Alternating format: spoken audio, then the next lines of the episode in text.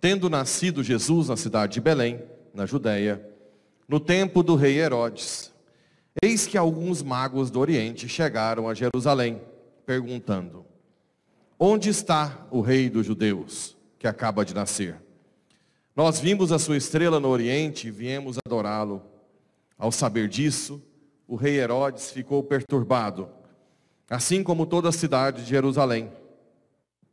Reunindo todos os sumos sacerdotes e os mestres da lei, perguntava-lhes onde o Messias deveria nascer. Eles responderam: Em Belém, na Judéia, pois assim foi escrito pelo profeta: E tu, Belém, terra de Judá, de modo algum és a menor entre as principais cidades de Judá. Porque de ti sairá um chefe, que vai ser o pastor de Israel, o meu povo. Então Herodes chamou em segredo os magos e procurou saber deles cuidadosamente quando a estrela tinha aparecido. Depois os enviou a Belém, dizendo: Ide e procurai obter informações exatas sobre o menino. E quando o encontrardes, avisai-me, para que também eu vá adorá-lo. Depois que ouviram o rei, eles partiram. E a estrela que tinham visto no oriente ia adiante deles, até parar sobre o lugar onde estava o menino. Ao verem de novo a estrela, os magos sentiram alegria muito grande. Quando entraram na casa, viram o menino com Maria, sua mãe. Ajoelharam-se diante dele e o adoraram. Depois abriram seus cofres e lhe ofereceram presentes, ouro, incenso e mirra. Avisados em sonho, para não voltarem a Herodes, retornaram para sua terra, seguindo outro caminho. Palavra da salvação. Glória a vós, Senhor.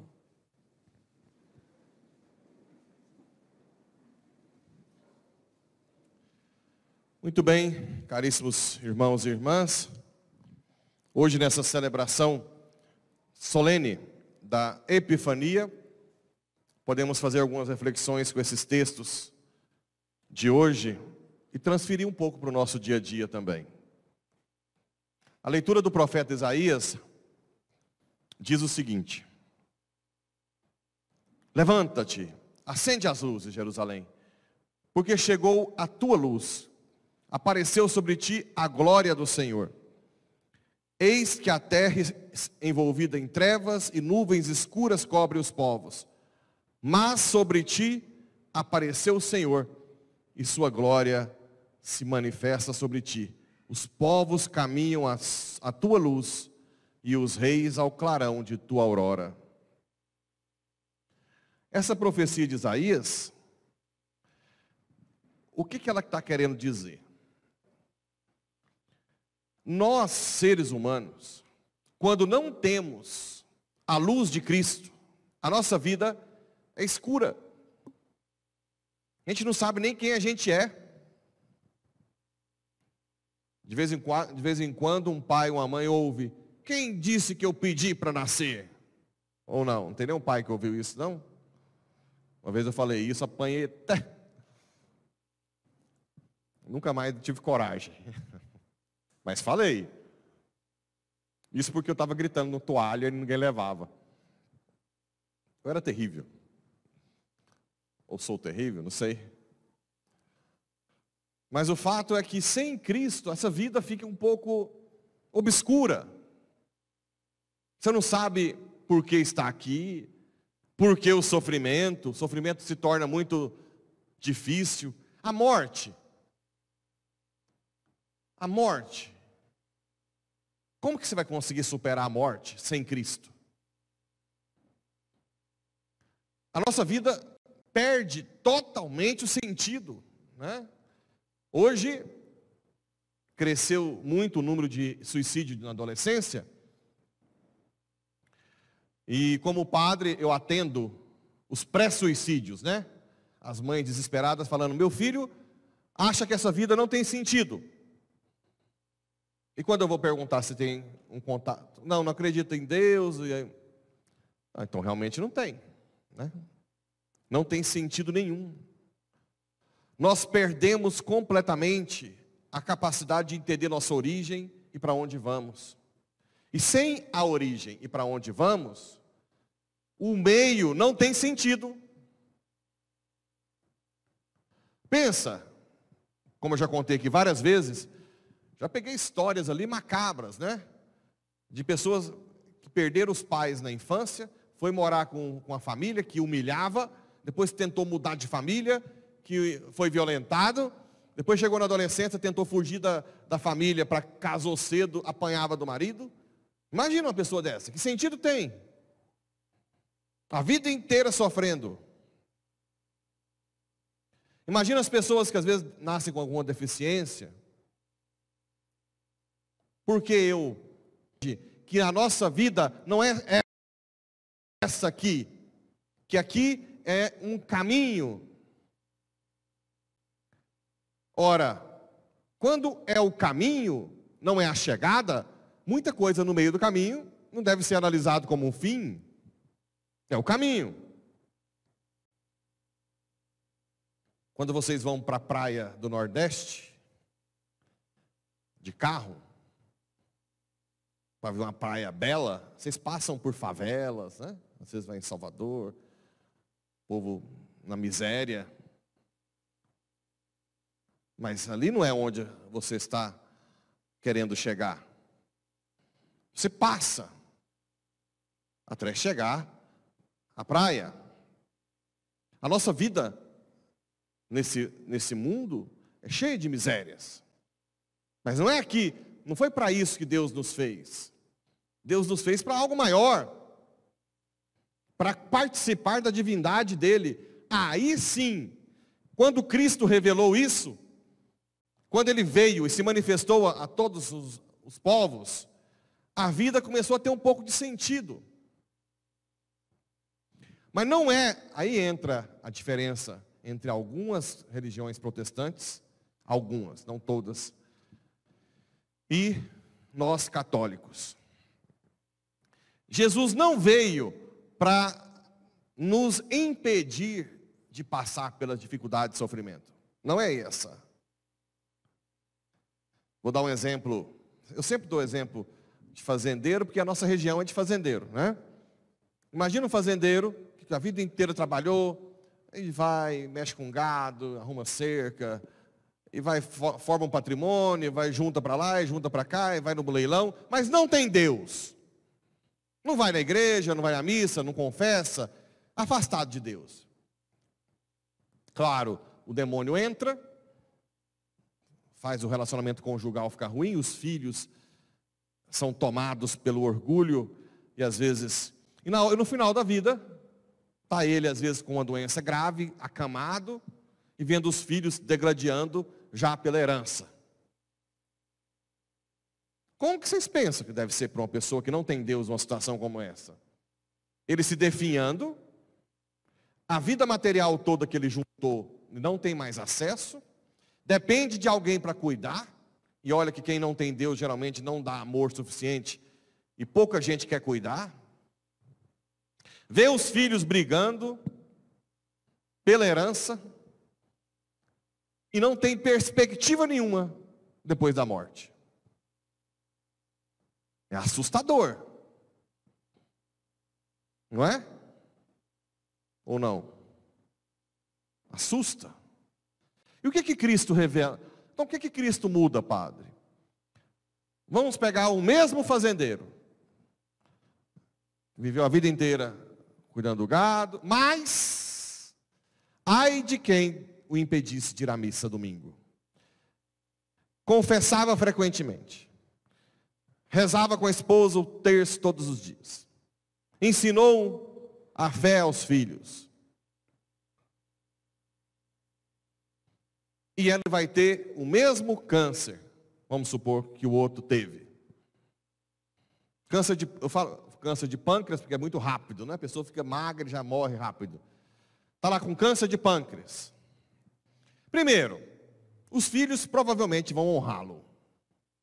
Provavelmente. Mas pode acontecer, porque também Deus é pode permitir que um deles comece a ter ciúme, que o demônio use um deles Então ele está lá doente, e vendo um filho que está com ciúme dos outros, já começa iniciando uma brigazinha. Porque quando um, um entra com problema, desestabiliza tudo, né? E agora? É a mesma coisa do outro ou não? Hum? Vou te mostrar que é completamente diferente.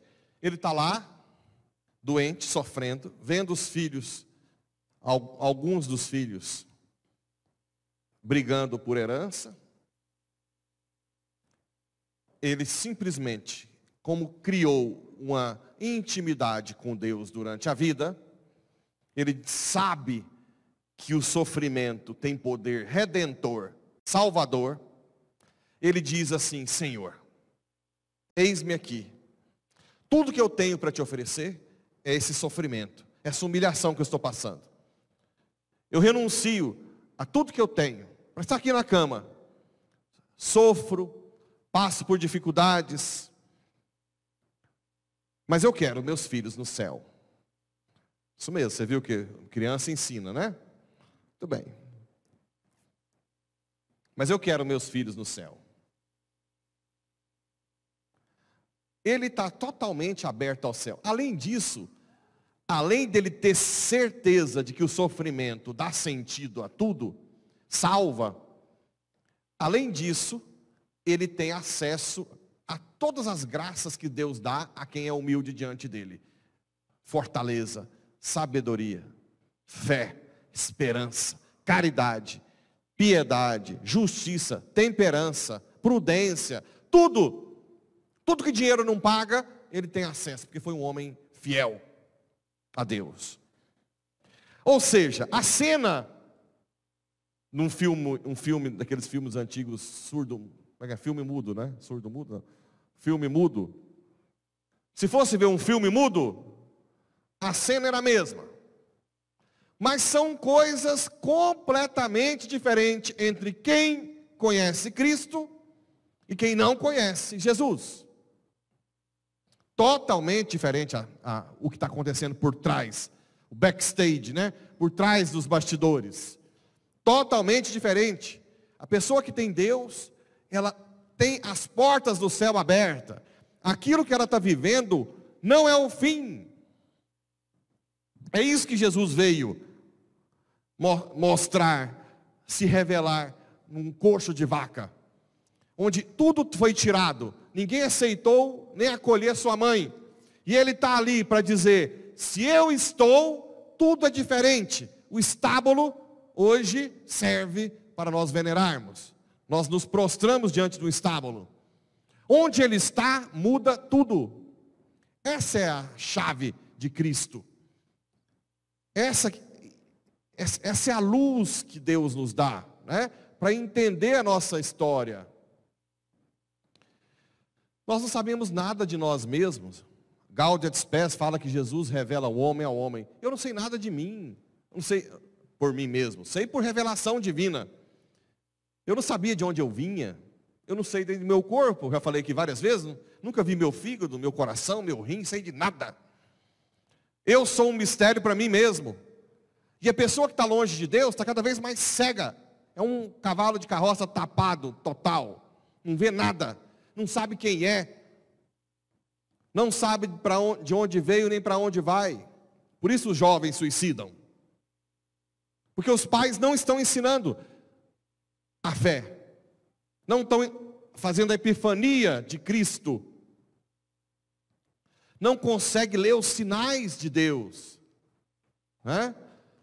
Hoje, um ateu fala que nós somos burros, e muita gente fica calado, porque uma coisa mais estúpida que é dizer que Deus não existe, diante de toda a criação, você vê milagres o tempo inteiro, você, vê, você vai na roça, você vê toda uma, né, o João de Barro fazendo aquela, tem um barro para fazer a casa dele, o passarinho que come o, a frutinha e leva lá, e poliniza lá outro, outro terreno e nasce a planta, a água, o beija-flor, a abelha com o mel, tudo por acaso. Aquilo ali é acaso. Se fosse por acaso, não teria essa ordem, né? E nós deixamos essas pessoas, que são minoria, fazer barulho e nós não temos argumentos. Porque falta mergulhar nesse mistério da epifania de Cristo. E falar, meu filho, acorda.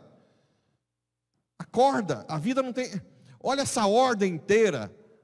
Como que você consegue imaginar que isso seja por acaso? É impossível ser por acaso. Claro que tem um ser inteligente por trás. Até o nosso corpo nós não controlamos nada, né? Nada. Nós não conseguimos. O orgulho, veja os reis magos. Os reis magos eram pagãos, não eram judeus, e conseguiram perscrutar as escrituras, que fala aquela de Miqueias, que Belém não era a menor das cidades, porque estaria. Conseguiram ver a estrela que os judeus não viram, e os judeus eram os bambambam. Bam, bam. Decorava a Bíblia, a Bíblia de, cabeça, de cabo a rabo, de trás para frente. Punha até versículo na testa. Por que, que os judeus não conseguiram ver? Tanto interpretar as escrituras quanto ver a estrela. Pelo soberba, pelo orgulho, vaidade. Os reis magos, apesar de serem pagãos, tinham a humildade de se colocar diante de Deus como alguém que é criatura, que aprende de Deus, que ouve, que escuta. Isso muda tudo, né? A nossa vida muda quando a gente está diante de Deus com humildade, quando a gente se faz pequeno. Quantas pessoas vão para a natureza? Às vezes, às vezes vocês pegam da cidade grande, vai, leva para a roça, eles ficam contemplando aquilo, né? Olha assim, fala, fica encantado. Enquanto muitos que estão ali na roça trabalhando, no dia a dia, nem está nem aí. Rala, nem, nem para para ver o quanto é perfeita a harmonia. A gente precisa ser mais de contemplar. Cristo, por exemplo, é revelação desde criança. A gente contemplar, ver o sinal de Deus, como Deus nos ama. Quantas vezes Deus agiu na sua vida e você nem deu moral? Por isso que tem purgatório. O purgatório vai fazer você, você ver como Deus estava na sua vida a todo momento, mesmo quando você sofreu, e você deu as costas para Ele. Por isso que a gente tem que ser purificado. Hoje, hoje de manhã eu contei uma experiência comigo, pessoal, sobre epifania, né? Um, um dos anos, eu não lembro depois de quantos anos que eu estava em Roma, eu estava voltando de férias. Eu sempre ficava um ano lá, e ficava, vinha no meio do ano para cá de férias. E eu fui fazer uma escala num, na vinda para cá, em Londres, que é um, é um aeroporto muito grande. E o aeroporto lá, o pessoal muito enjoado, mesmo na conexão, tinha que passar no raio-x de novo, passei no raio-x lá. E fui caminhando no aeroporto. Aí fui, eu lembro direitinho que eu fui caminhando, e de repente teve uma epifania. Eu que estava, às vezes, não pensando em nada, parei e olhei para dentro de mim e vi uma coisa que me deixou assustado. Eu falei assim, nossa, mas tem um ano que eu não vou em casa. Tive várias experiências interessantes em Roma. Era para eu estar ou pensando no que eu fiz no ano passado, ou ansioso para chegar no Brasil, para ver a família. E adivinha como é que estava meu interior? Eu não estava pensando em nada. Sabe o que é nada? Nem no passado e nem no futuro. Eu lembro que eu parei indo no meio do, aeroporto e falei, pai, uau, que situação inimaginável. O Senhor me deixou numa paz que agora impressionante. Como que eu não estou pensando nem, nem no passado e nem, nem no futuro? Só o Senhor pode fazer isso? Eu ainda brinquei com ele lá no aeroporto. Se Bill Gates soubesse disso, ele dava os bilhões de dólares nele para ter esse tempo de paz, né? Essa confiança. Tá. Olha o que Deus faz. Aí eu fiquei agradecendo, peguei o aeroporto enorme, peguei um trenzinho para ir lá onde tinha que embarcar, longe, tal. E eu contemplando. Aí Deus quis dar um mimo, né? Quando a gente, quando a gente vê a presença dele, Deus é tão babão que ele quer te dar um mimo. Aí eu cheguei para embarcar, sentei. Quando eu abri a mochila para pegar um negócio, cadê meu tem um iPad que eu, que eu usava nas férias para dar palestra em escola. No Externato São José, lá em Goiânia, eu sempre dava palestra para os meninos na escola sobre existência de Deus, essas coisas. E tudo estava nesse iPad, eu não tinha outro arquivo. Tudo. Aí eu lembro que eu olhei para o céu e falei assim, pai, não é pelo iPad, mas e as aulas? Tudo está ali. Mas o senhor sabe todas as coisas. Já estava na hora quase de embarcar. Fui fechando a mochila. De repente eu ouço uma voz assim: Atenção, senhores passageiros. Houve uma pane elétrica no avião. Nós embarcaremos daqui 40 minutos. Eu falei, pane elétrica? Nunca ouvi falar nisso na vida. Eu viajo, quantas e quantas, centenas de viagens. Nunca aconteceu isso. Cheguei lá na mulher, da, falei, olha aqui. Eu deixei meu iPad lá no raio-x, é longe. Ela olhou e falou assim, Senhor, é o tempo que o senhor tem para buscar. Fui lá, peguei o trenzinho, tá. cheguei lá, os, os guardas enjoados, da, que não queria entregar, eu tive que falar minha senha para ele lá, entregou, voltei, peguei o trenzinho. Na hora que eu cheguei, ouvi a voz: Atenção, senhores passageiros, podem fazer as filas para embarcar. Coincidência? Tudo cronometrado. Eu lembro que eu olhei para o céu e falei assim: Uau, seu cara. Nunca vi algo semelhante. Com quem eu estou. Por isso que, quando o povo fica preocupado, ah, deixou medicina, dinheiro. Tadinho, não sabe o que é esse Deus grande. Eu correr de Deus hoje é como se, sabe uma formiguinha mini, mini, mini atômica? E um Deus que é infinitamente maior dizendo, não, é por aqui, meu filho. Quando eu vejo um ateu falar que Deus não existe, dá pena. Pena. Pena. Deus é o cara. Ele se manifesta a cada momento na sua vida. O problema é que a gente não vê. Eu vejo, quando você vai no museu, né, tem as obras de arte. Um Zé Mané igual eu que não sabe nada, vai passando. Tem, enquanto tem outras pessoas que param numa obra, fica hum, até hora contemplando. É assim que é as pessoas orgulhosas, que não vê nada no mundo de Deus, mas os reis magos, com a sua humildade, e aqueles que são humildes na terra, são pequenos, vê, vê Deus em tudo. Em tudo. Em tudo. Minha avó, primeira vez que ela andou de avião, ela olhou, eu lembro direitinho, estava do lado dela, ela olhou pela, nossa, é Deus que deixa a gente aqui em cima. Para a gente não, é porque a, a a velocidade do avião, mas a plan... Não, é Deus. Claro que é Deus, mas a gente fica frio, né? A gente não consegue ver Deus nos lugares, assim como os judeus não viram. E olha o que perderam. O rei dos judeus nasceu escondido e não viram. Não viram. Se você for sensível, você vai ver Deus em tudo morar, essa experiência de morar fora do Brasil, você se sente frágil, muitas vezes, muito frágil. Você não tem ninguém, a língua é diferente, você é um estrangeiro. E nesse momento, você sente a mão de Deus o tempo inteiro. O tempo inteiro. É impressionante. Acontece, Deus coloca pessoas o tempo inteiro. É como se Deus, não sei, é um, é um mistério, né? Ele dá o livre-arbítrio para nós, mas ao mesmo tempo ele controla tudo. Tudo. Tudo.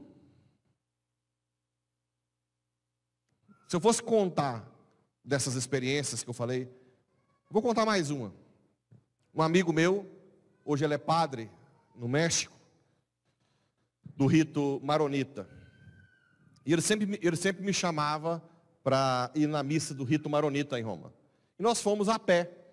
E eu tinha uma jaqueta que tem um, um bolso por dentro. Então eu pus a minha, a minha carteira dentro. E lá tem muitos daqueles romenos que, que são morador de rua, né? E eles são muito espertos. Eles te seduzem com a criança. Então veio uma, uma, uma senhora com a criança, eu fiquei brincando com a criança, e nisso ela enfiou a mão e pegou a minha carteira. Comecei a caminhar e eu não me dei conta. Não me dei conta. E tinham mais dois com a gente que morava em Roma, era italiano já de muitos anos. De repente eu ouço alguém gritando: Senhor, né? Senhor. E ela veio, a sua carteira. Eu peguei, falei, carteira? Pegou minha carteira, essa bendita. Peguei a minha carteira, estava tudo lá dentro. Os caras do lado falaram assim: Isso nunca aconteceu. Nunca. Nunca. Nunca eles devolvem. Eu nunca jamais vi uma história dessa. Estava lá. E eu nem tinha dado conta. Eu nem ia saber, na verdade.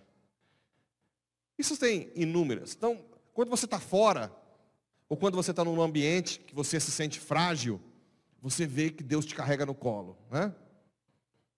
Não tem aquela passagem da, da areia, né?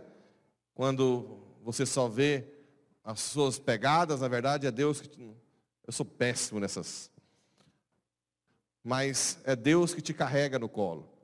Então, essa manifestação de hoje, eu quero que vocês guardem esse pedido, de cada vez mais se sentirem crianças mesmo, né? Hoje é o, a gente estava até viu lá que é o 150, 149 anos de Santa Terezinha, né? Que ensinou a ser pequena, humilde, se colocar, confiar em Deus, totalmente em Deus, se abandonar, porque aí você vai ver Deus em tudo, até nas coisas difíceis, até nas provações. Isso é impressionante. Isso só nós cristãos temos. Essa luz ninguém que está longe de Deus tem. São como tontos, coitados. Podem ser bilionários, que estão perdidos, porque não sabem de onde vieram, nem para onde vão. E outra coisa, depois que vocês tiverem essa experiência com Deus, por favor, ensine aos seus filhos quem eles são. São filhos de Deus, que nasceu para o céu, que a cruz é o caminho da salvação. Para que eles não cheguem na adolescência e depois queiram tirar a vida por estarem desnorteados, por não saberem nem de onde vieram, nem para onde vão. Assim seja. Crê em Deus Pai.